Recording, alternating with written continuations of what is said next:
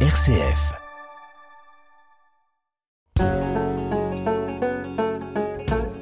Parlons patrimoine. Erika Walter, RCF Charente. Du 11 au 14 avril, l'Université en Angoumois invite à approcher le thème patrimoine et sacralité, ancien et nouveau territoire du sacré, à l'Alpha, à la médiathèque de Grand Angoulême.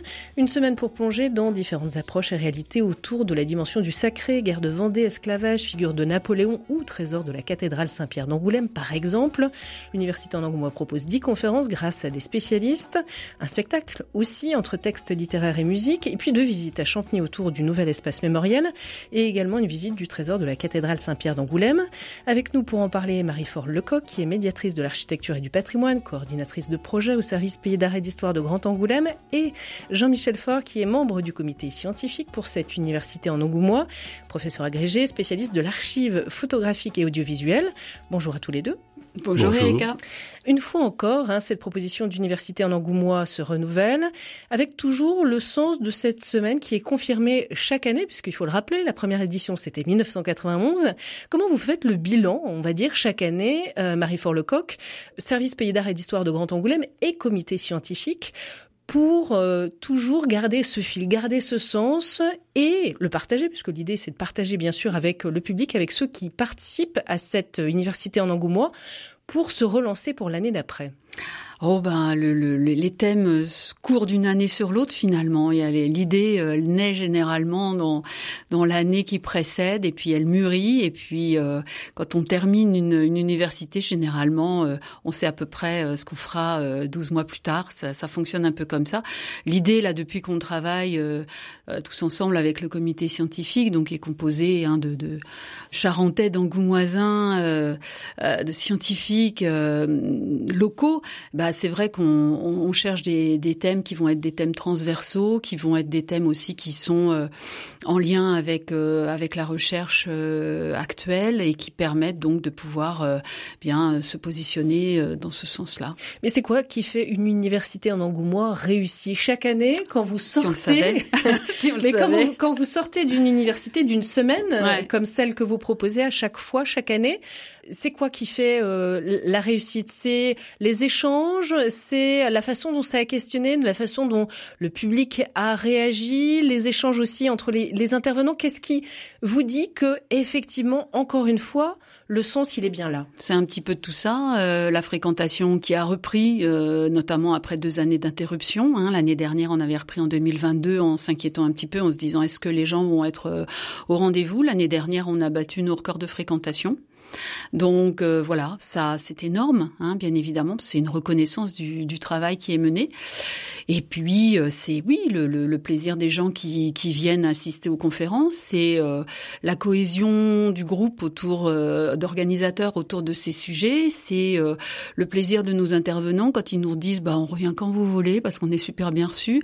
C'est plein de choses comme ça. Et puis c'est l'idée de pouvoir apporter toujours à notre public des connaissances nouvelles dans une ville qui malheureusement n'a pas d'université euh, de sciences humaines. Et donc euh, on se dit qu'on a envie de faire venir l'université euh, au public puisque le public ne peut pas toujours aller jusqu'à Poitiers, Bordeaux ou ailleurs pour pouvoir euh, suivre des conférences. Donc voilà, c'est cette idée-là et, c'est une recette, je crois, qui, fonctionne bien sous cette nouvelle forme qu'on a adoptée depuis 2015, je crois, avec cette idée de, sujets transversaux et de sujets euh, multiples finalement, avec des portes, euh, des portes qu'on ouvre et des questionnements finalement qui mènent à des des choses peut-être qu'on n'imaginait pas au départ.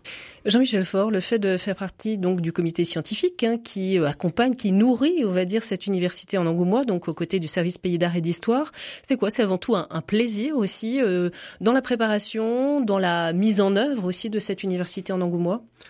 Oui, c'est un plaisir, mais c'est aussi une démarche en fait finalement, parce que euh, bon, les chercheurs, on cherche un peu euh, chacun dans son coin souvent. Après, euh, la diffusion pour certains qui sont ici professeurs émérites, c'est tout de même l'académisme, c'est-à-dire d'être dans un registre avec un public élitaire hein, la plupart du temps. Et là, bah, le grand plaisir, c'est de communiquer une réflexion, un savoir, une partie de réflexion scientifique au plus grand nombre. Et euh, le plaisir, c'est vraiment de rencontrer des gens qui, à la fin, viennent vous dire ah ben on pensait pas que ça serait accessible pour nous, par exemple, euh, ou alors ah ben ça nous a ouvert le regard sur ceci ou cela. Quand on est euh, un chercheur extérieur, c'est aussi la possibilité d'être pas dans le, seulement dans le cadre académique, c'est d'être dans un cadre, je veux dire, presque d'université populaire pour la plupart d'entre nous, c'est ce qui nous plaît. C'est ce qui vous plaît C'est sain aussi, finalement, euh, comme contexte, on va dire Oui, c'est sain. Alors, ce qui est, ce qui est très sain, c'est qu'on a aussi un public qui est adorable. Des gens qui sont acquis la plupart du temps. Qui sont bienveillants. bienveillants, euh, mais pas, pas seulement bienveillants, mais euh, des gens qui sont, voilà, ils, ils, viennent là en se disant, je, je vais rencontrer des choses nouvelles avec des gens qui, normalement, maîtrisent à peu près leur sujet. Et donc, même si je suis pas d'accord, parce que des fois, on a des questions d'après conférence où on nous dit qu'on n'est pas d'accord. Hein. Moi, j'aurais ah non, je suis pas d'accord avec vous, mais ça c'est très bien. Nous, c'est notre fonds de commerce hein, d'avoir à, à, discuter de d'accord, pas d'accord. Et finalement, c'est ça qui est le plus intéressant, c'est que s'il y a questionnement, même s'il y a contradiction, c'est qu'on a on a bougé quelque chose. Parce que bon, à la fin, si tout le monde est d'accord avec vous, euh, bah vous savez pas si les gens euh, ils auraient pu ne pas venir puisqu'ils sont d'accord, donc ça veut dire vous partagez l'essentiel avec eux, ou vous savez pas si ils ont rien compris, donc ça veut dire vous n'avez pas fait votre travail correctement correctement. Donc finalement, quand ça bouge, c'est mieux. Marie-Fort Lecoq, alors vous disiez effectivement que le thème, là, pour cette édition 2023 hein, de l'Université en Angoumois, patrimoine et sacralité, anciens et nouveaux territoires du sacré, c'était un thème, il n'y a jamais de problème finalement pour les thèmes, pour les déterminer, pour les définir, pour se lancer dedans. Donc c'était un thème effectivement euh, qui s'est imposé, qui était déjà un thème qui était là finalement depuis un certain temps. Ah, bah, Il était là depuis l'année dernière. C'est vrai que quand on a, on a dit au revoir euh, à tout le monde euh, à la fin de l'université, Université 2022, on avait déjà ce thème-là et un autre dans, dans les tiroirs et euh, c'est celui-ci qui a, qui a primé pour, euh, pour cette année en accord, on est tous, toujours tous d'accord pour le, pour le développer. On se pose des questions, on se dit bon, dans, quels sont les axes, qui, comment, euh, et voilà. Donc ce, ce thème-là, c'est vrai que bon, mais on travaille sur l'université, ça dure une, semaine, mais on travaille toute l'année dessus. Hein, donc on, on avance petit à petit, on fait évoluer, on, on cherche. Et puis bon, nos, nos intervenants, notre comité scientifique font, font le, gros travail de, fond. Et puis nous, au niveau du service Pays d'art et d'histoire, ben, on assure l'intendance, la forme. Et puis on propose aussi, nous on est plutôt force de proposition pour tout ce qui est des visites. Et puis parfois on fait des conférences pas cette fois-ci véritablement. Laetitia va participer à une table ronde. C'est vraiment un travail d'équipe et un travail qui se monte petit à petit comme ça. Alors, Jean-Michel Faure, sur effectivement cette thématique, vous allez nous aider à situer véritablement ce qui a été peut-être aussi euh, le départ même de savoir comment vous vouliez aborder la Service Pays d'art et d'histoire de Grand Angoulême et donc ce comité scientifique à travers cette université en Angoumois, cette dimension de sacré, de sacralité parce que c'est aussi ça que vous allez situer dans la première conférence hein, que vous allez donner, le sacré, la sacralité. Finalement, chacun a un peu sa définition, euh, sa façon de voir et, de d'être rejoint, on va dire, par cette dimension-là. Comment vous avez souhaité vous intéresser et questionner cette dimension de sacralité? Au départ, le, le, sujet c'était patrimoine et sacré. Donc patrimoine, c'est à peu près clair, des éléments sélectionnés euh, dans l'héritage euh, antérieur et, que on met en valeur, soit on les conserve, soit on les montre, et, puis euh, on aborde, on peut aborder avec ça un sujet donné. Sauf que d'habitude c'est plus concret, c'est patrimoine et élite, patrimoine et la guerre. On a fait hein, de trucs bien concrets, et là sacré, bah, ça renvoyait à un concept. C'est sympa un concept quand il est défini correctement, sauf que le sacré c'est pas un concept défini correctement, euh, il y a des centaines d'appréciations du concept. Donc rapidement, euh, on s'est heurté au fait qu'il fallait qu'on mette autre chose que sacré en face, c'est-à-dire qu'il fallait qu'on mette ce qui correspondait aux manifestations et aux marques de l'acquisition ou de la possession de quelque chose qui est considéré comme sacré. C'est-à-dire euh, quelque chose qui se traduise visiblement, qui soit intelligible, même si c'était pas forcément matériel, si c'est un texte, si c'est un morceau de musique, au moins bon, c'est perceptible quoi. Dans la mesure où euh, le mot sacré au départ, il renvoie des choses qui ne le sont pas. Et donc, euh, bon, on s'est aligné finalement sur un phénomène historique, c'est que à un moment donné dans l'histoire de la sociologie, enfin avec la naissance de l'école d'Émile Durkheim à la fin du 19e et du début du 20e, eh bien, il a proposé lors de ses recherches sur les, phénomènes religieux dans la civilisation australienne, vous voyez que c'est un, peu très loin, il a proposé que l'adjectif sacré chose sacrée, art sacré, ça devienne un, nom, un substantif, et que ça désigne une globalité, c'est-à-dire ça désigne en fait ce qui fait la séparation, parce que sacer, ça vient de sancire, qui veut dire couper, ce qui fait la séparation entre ce qui serait religieux et ce qui ne le serait pas, c'est-à-dire ce qui serait profane. Le profanum, c'est ce qui est devant le temple. Donc c'est ceux qui n'ont pas accès au temple. Et donc avec cette idée qu'il y avait une limite euh, entre ce qui est accessible et inaccessible, entre ce qui est violable et, non violable, et ainsi de suite. Et ça, c'était une démarche euh, qui était à peu près claire, parce qu'on était dans un registre de l'étude du religieux. Alors effectivement, on a une ribambelle de choses pour argumenter et, réfléchir sur ce sujet-là. On a des temples, on a tout ce qu'il faut, hein. on a des places religieuses, on a même des événements religieux.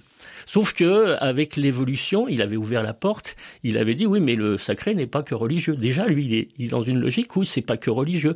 Il y a aussi l'idée euh, concrètement qu'on peut peut-être avoir accès à une transcendance, une perception de la transcendance, mais qui n'est pas forcément divine. Et, et c'est là qu'il y a une ouverture. Euh, alors ils sont plusieurs. Il y a Rudolf Otto qui le fait euh, et euh, Mycéa Eliade qui le fait en 1967, qui disent mais concrètement il y a la possibilité d'avoir accès à une réalité transcendante. C'est une expérience humaine, c'est-à-dire que c'est pas une réalité qu'on affirme. C'est simplement que les gens ils ont le sentiment qu'il y a quelque chose qui les dépasse, qui est supérieur à eux. Et donc, on, il se construit un monde autour de ça qui fait qu'on établit en valeur absolue certaines choses qui vont vous servir à tout simplement affronter la frayeur que vous produit le monde. C'est-à-dire tout ce que vous pouvez pas expliquer, tout ce que vous maîtrisez pas, vous finissez par construire un espace. Vous, construisez aussi une temporalité. L'exemple du jugement dernier, par exemple, est assez assez caractéristique. Hein. C'est-à-dire, on ne sait pas ce qui va se passer après. Ben là, on dit, bah il y a un jugement dernier chez les catholiques, hein, enfin chez les chrétiens d'une manière générale, qui fait que ben voilà, on éliminera ceux qui sont pas bons, puis on gardera ceux qui sont bons. C'est rassurant, hein ça vous donne une paix sociale qui est extraordinaire. Hein c'est que même si à l'heure actuelle il y a des gens qui vous qui vous posent problème, et eh ben plus tard, de toute façon, ils mangeront chaud quoi. Donc vous êtes dans une logique où il se construit un monde qui euh, qui était euh, finalement une réponse à ce qui était inexplicable. Donc est-ce qu'il y a moyen de montrer qu'il y a des traces de ça à travers le patrimoine? Alors là, je peux vous dire que c'est pas forcément facile à faire, mais il y a des pistes. Euh, on verra que dans les conférences, il y a des pistes pour ce type de choses-là. Et puis après, vous avez une ouverture qui est produite dès euh, les années 1980-90, avec des gens, bon, bah, comme Régis Debray, euh, puisqu'on a fait référence à lui, qui disent oui, mais le sacré, c'est pas divin, c'est pas que divin. Et puis bon, il le dit, c'est l'exergue qu'on a choisi, c'est on fabrique du sacré avec du profane, comme on fabrique des militaires avec des civils, quoi c'est très provoquant hein, euh, dans, dans l'explication, mais ça veut dire que le sacré s'offre à plein de choses. Et finalement, il résume relativement bien la chose. C'est quoi la définition du sacré? C'est tout ce qui permet de légitimer le sacrifice et tout ce qui interdit le sacrilège la porte s'ouvre, c'est immense, c'est sans, c'est sans définition, c'est jusqu'où on, a, on estime qu'il y a des choses qui sont au-dessus de nous et auxquelles on ne touche pas, et jusqu'où on va pour empêcher qu'on y touche. Et c'est toute cette construction mentale qu'on voudrait éclairer à travers le regard patrimonial. Donc c'est un axe d'interrogation et on voudrait montrer que à partir du patrimoine, oui, on peut éclairer pas mal de choses. Patrimoine, RCF Charente. On continue à parler effectivement dans cette émission hein, de cette université en Angoumois qui a lieu du 11 au 14 avril à l'Alpha, à la médiathèque de Grand Angoulême, euh, toujours avec Marie Faure Lecoq, médiatrice de l'architecture et du patrimoine, et puis Jean-Michel Faure qui est membre du comité scientifique qui accompagne donc de manière très active le service pays d'art et d'histoire de Grand Angoulême pour cette université en Angoumois. Euh, Marie Faure Lecoq, alors effectivement, euh, après avoir posé davantage et avec beaucoup de précision donc cette définition, en tout cas cette approche autour du sacré et de la sacralité et de la façon dont euh, c'est décliné hein, euh, dans cette université en Angoumois. Donc il y avait plein d'axes possibles aussi de questionnement. L'idée, c'est aussi de pouvoir quand même raccrocher avec euh, des exemples patrimoniaux qui soient souvent proches de nous, ici en Charente, Et dans la région, il y a quand même cette volonté-là de rester aussi dans un ancrage territorial avec des exemples qui peuvent aussi évoquer, qui peuvent parler quand même au public. Oui, on a, toujours eu cette volonté de, pouvoir être régionaux, si je puis dire. D'abord, bon, parce que notre comité scientifique est composé hein, de, membres euh, qui sont des habitants d'Angoulême ou de Charente, que ce soit José Gomez de Soto, que ce soit euh, Christian Rémy, euh, Stéphane Calvé, Jean-Michel Faure, Didier Poton de Chintraille. Ce sont des gens qui, qui, qui vivent Hein, et qui travaillent en Charente, donc ça c'est important. Et puis après, bah oui, pour pouvoir se raccrocher à des exemples qui, qui nous sont sont nos exemples à nous finalement euh, de protecteurs, de défenseurs et de, médiateurs du, patrimoine, c'est vraiment s'approcher euh, le plus possible finalement de ce qu'on a autour de nous pour que les gens, une fois de plus, donnent du sens à ce qu'ils euh, à ce qu'ils voient. Donc c'est vrai que on, va parler de, de, des guerres de Vendée, c'est pas très loin de nous non plus, hein, avec avec Jean-Clément Martin qui va justement poser la question de savoir les, enjeux du, sacré dans, la guerre de Vendée au 18e et, et jusqu'à nos jours finalement comment on va on va les interpréter. On va reparler avec José Gomez de Soto aussi. Euh, là on va s'éloigner, on sera on sera parfois en, Bretagne, on sera parfois un petit peu plus loin, mais on va parler aussi de, ces stèles qu'on abat, hein, de ces grands menhirs par exemple. On, on en connaît ou de ces dolmens, on en a dans la région également, qui ont été, on le sait aujourd'hui, détruits volontairement dès la période euh, euh, néolithique par des hommes qui, 100 ans ou 200 ans après la construction de, de, ces dolmens ou de ces menhirs, les cassent pour en faire autre chose. Donc, euh, hein, on sait que c'était des, lieux sacrés pour certains hommes qui ne le sont plus euh, subitement. On va bien sûr euh, se rapprocher du, du trésor de la cathédrale d'Angoulême. Ça, ça fait partie aussi de nos de nos points d'ancrage très très forts au niveau patrimonial aujourd'hui. On va on va s'interroger justement sur euh, sur le sens du de la sacralité de ce lieu et comment euh, un artiste contemporain, Jean-Michel Otoniel, pour ne pas le, le nommer, a décidé, a choisi de d'aménager ce lieu pour en faire un lieu qui peut, pour certains, évoquer la sacralité et en tout tout pour lui, on, a une certaine idée de cela. Donc oui, on, est autour d'éléments qui, sont proches de nous. Jean-Michel Faure, il y a euh, des évolutions aussi par rapport à ce questionnement autour du sacré, de la sacralité, par rapport aux époques, par rapport à des contextes précis, par rapport à des cultures différentes. Donc tout cela aussi se retrouve au sein de cette université en Angoumois. Oui, parce que c'est presque le fondement aussi, parce que si on ne faisait une réflexion sur le, les, les, sacralités en n'ayant pas de profondeur historique, même géographique, on passerait à côté complètement du sujet. Ne serait-ce que le fait, c'est que sacralisation implique qu'il y a eu un moment où c'était pas sacré, mais que, comme vient l'évoquer Marie, il y a des moments où on désacralise des lieux qui parfois sont même resacralisés, mais pour une autre raison que la première raison. Donc ça, c'est dans une temporalité que ça s'inscrit. Et après, vous avez des espaces, vous avez euh, bah, le cas euh, de, l'art euh, océanien, vous avez des endroits où des statues sont des idoles, c'est-à-dire elles ont une portée religieuse, elles sont prises par euh, la France, par exemple, en Nouvelle-Calédonie, ramenées au musée d'Angoulême, et là, ce sont des œuvres d'art. Et donc la géographie fait que la perception de l'objet sacré change. Donc ce que on veut pouvoir montrer, c'est que en s'inscrivant dans la temporalité et dans le spatial, eh bien, on aura des regards croisés qui vont être produits et qui vont permettre d'interroger le concept à travers des choses concrètes qu'on appelle les sacralités.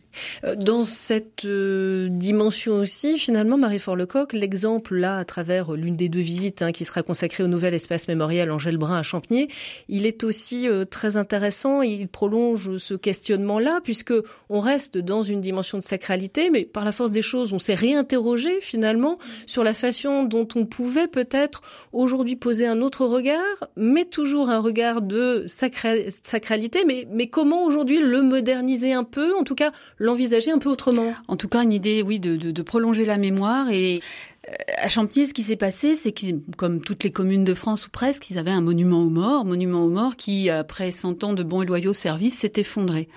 Et euh, la question a été posée de savoir qu'est-ce qu'on allait faire. Est-ce qu'on allait reconstruire le monument à l'identique? Est-ce qu'on allait le laisser au même emplacement? Est-ce qu'on allait faire autre chose à un autre endroit? Et le, choix a été fait à la fois par la municipalité et par les associations d'anciens combattants. Ça, monsieur le maire de, de Champigny y tient beaucoup parce que c'est vrai que ça montre bien le côté fédéral fédérateur du, projet, il a été choisi, et eh bien finalement, de changer de lieu et de changer le monument. Et donc pour euh, changer le lieu, il a, était question de, trouver un, véritable jardin qui soit un jardin mémoriel, qui puisse euh, euh, fédérer donc et, attirer la, population sur un lieu nouveau plutôt que d'être sur un parking devant l'église comme c'était le cas. Mais attention, en 1920, quand on a aménagé le monument aux morts, c'était pas un parking, hein, il n'y avait pas beaucoup de voitures à l'époque. Donc là, c'est parce qu'en quatre générations, les choses ont, ont changé, tout simplement. Et donc, on choisit un nouveau lieu et on fait appel à un artiste contemporain pour pouvoir euh, réaliser euh, un nouveau un nouveau monument, pas seulement un monument, puisqu'en fait ils ont choisi de garder l'ancienne stèle et de faire fabriquer, euh, créer deux autres monuments qui allaient compléter cette stèle. Donc finalement, il y allait y avoir euh, un espace qui allait être cerné, si on peut dire, par des monuments évocateurs. Donc c'est un, lieu absolument euh, extraordinaire pour notre sujet autour de la sacralité. Et donc on est ravis de, de, pouvoir y aller parce que c'est vraiment le moyen de montrer que cette réflexion sur l'espace sacré, eh bien, continue aujourd'hui à, à, exister, bien sûr, et à évoluer. Et ça, c'était vraiment euh, très, très intéressant. On est dans notre sujet patrimonial 100%, euh, et, et ça, c'est, je pense que ça, ça peut être très intéressant.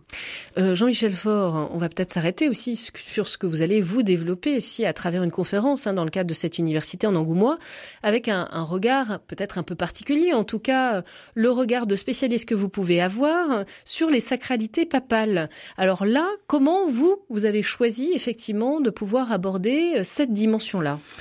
C'est un travail qui est assez compliqué parce que bah, ça fait presque 20 ans que les chercheurs en sémiotique de l'image euh, disent à peu près clairement que c'est quasiment impossible de traduire la transcendance par la photo. Comment on photographie l'invisible, quoi? Ça pose problème. Mais derrière, quand on s'acharne un petit peu et qu'on a aussi une formation d'historien, ce qui est mon cas, même si je reste dans la sémiologie pure là ici, c'est l'idée de dire mais finalement la photo propose des manifestations, on voit des choses. Lorsqu'il y a le couronnement du pape, lorsqu'il y a une funéraille du pape, on voit des choses. Et en quoi ces choses que l'on voit, finalement, concrètement, permettent d'ouvrir euh, à une compréhension de du caractère sacré de, du personnage. Sauf qu'il ne faut pas se faire avoir, c'est que la plupart du temps, les photos qu'on a, qui sont des photos journalistiques, étaient dans un cadre très particulier, c'était celui du photoreportage, surtout des années 60, dans un euh, magazine qui s'appelle euh, le Paris Match, et donc était spécialiste du roman photo. On est en plein contexte, c'est-à-dire qu'en fait l'image est l'illustration d'un récit prédéterminé. Et c'était un énorme piège puisqu'il me fallait sortir du récit prédéterminé, choisir à l'intérieur de ce récit des photos que je sortais de leur récit tout en étant conscient qu'elles avaient été choisies pour faire ce récit et que derrière, à partir de ces photos, je propose de regarder des choses et de voir où m'emmenaient ces choses-là. Ce qui fait que concrètement, euh, j'ai sur une sélection d'une centaine de photos issues des reportages, je ne finis par en garder qu'une quarantaine, Comment bah, Tout simplement en allant regarder tous les films qui ont été tournés sur les deux événements, aussi bien en français, en anglais, en italien. J'en ai même regardé quelques-uns en roumain. Euh, et, et je me suis dit, mais je vais garder que les photos qui apparaissent tout le temps.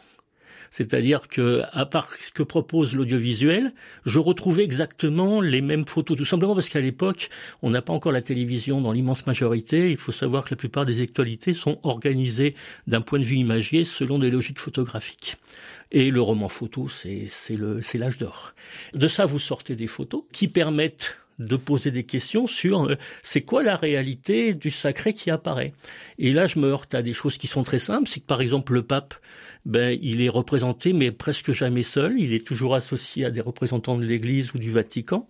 Et que bizarrement, euh, euh, les fidèles sont toujours associés au lieu, c'est-à-dire au Vatican, mais que la masse efface l'espace. C'est-à-dire qu'on est dans un lieu qui est un monument et euh, il est effacé par les fidèles. Et que quand euh, on cible le pape et l'Église, on fait une focalisation, on se concentre sur ces personnages, qui fait qu'on élimine l'espace.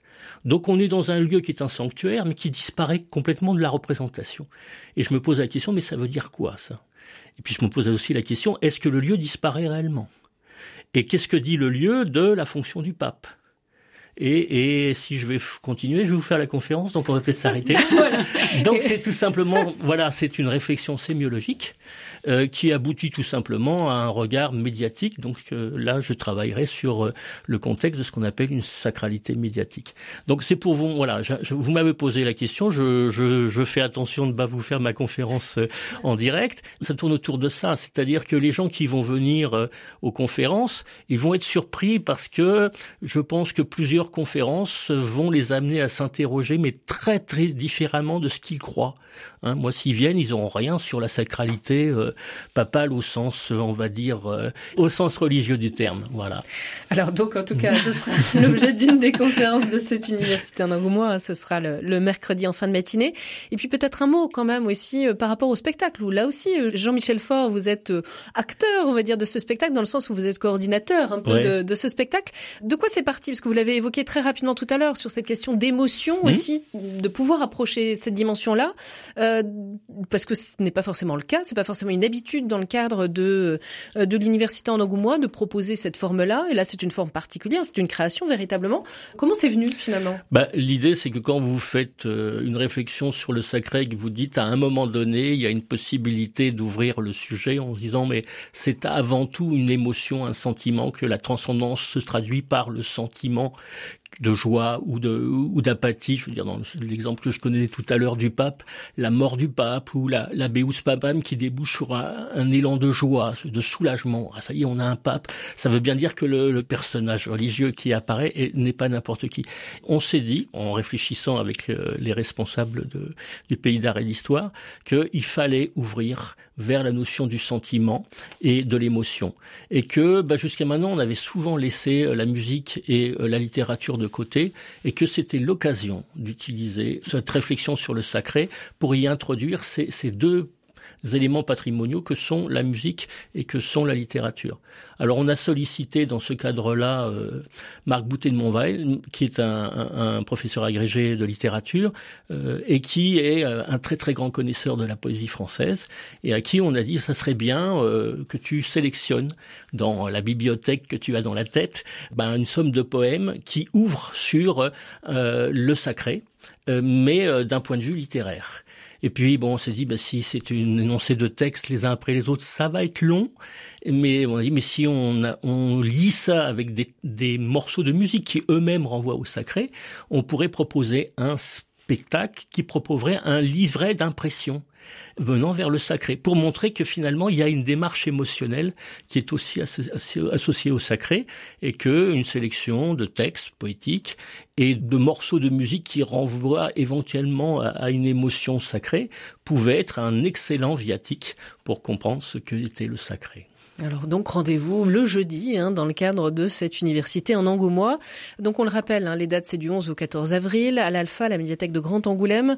Le plus simple c'est on peut retrouver tout le programme sur la page Facebook ou sur le site internet du service Pays d'art et d'histoire de Grand Angoulême. On n'a pas de, de, site internet nous à proprement parler, on a une page sur le page dédiée. Voilà, une page dédiée sur le, le, le site de Grand Angoulême. Mais bon, euh, voilà, il suffit de d'aller sur le site de Grand Angoulême et puis de, de, de rechercher donc le euh, l'université en Angoumois et on arrive tout de suite sur le programme. Le programme, il est aussi euh, dans toutes les mairies des 38 communes, il est sur tous les lieux culturels des 38 communes, il est aussi dans tous les offices de tourisme euh, de Charente. Évidemment, il est, il est à l'office de tourisme du pays d'Angoulême. Et puis après, bah, il suffit de, de pouvoir le, le lire, de choisir, de s'inscrire si on le souhaite. Tout est expliqué dans le, dans le programme. Merci beaucoup à tous les deux. Marie-Fort Lecoq, médiatrice de l'architecture et du patrimoine, coordinatrice de projet au service Pays d'art et d'histoire de Grand Angoulême, et Jean-Michel Faure, membre du comité scientifique qui accompagne donc le service Pays d'art et d'histoire, professeur agrégé, spécialiste de l'archive photographique et audiovisuelle. Merci à tous les deux. Merci Erika.